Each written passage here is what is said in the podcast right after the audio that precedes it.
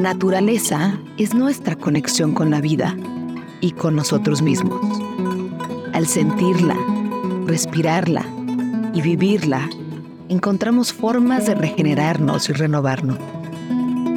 Esta semana queremos antojarte vivir tus transformaciones entre los brazos de la Madre Tierra.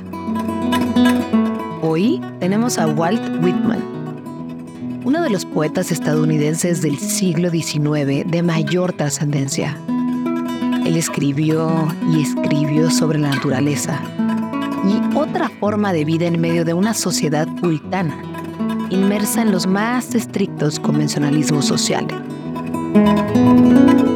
Y dice, yo me celebro y me canto, y lo que asumo, tú lo asumirás, porque cada átomo de mi cuerpo que me pertenece, también te pertenece.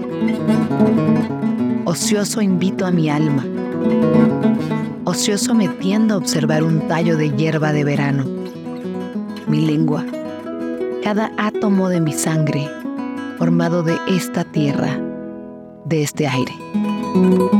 Nacido aquí, de padres nacidos aquí, al igual que sus padres y los padres de sus padres.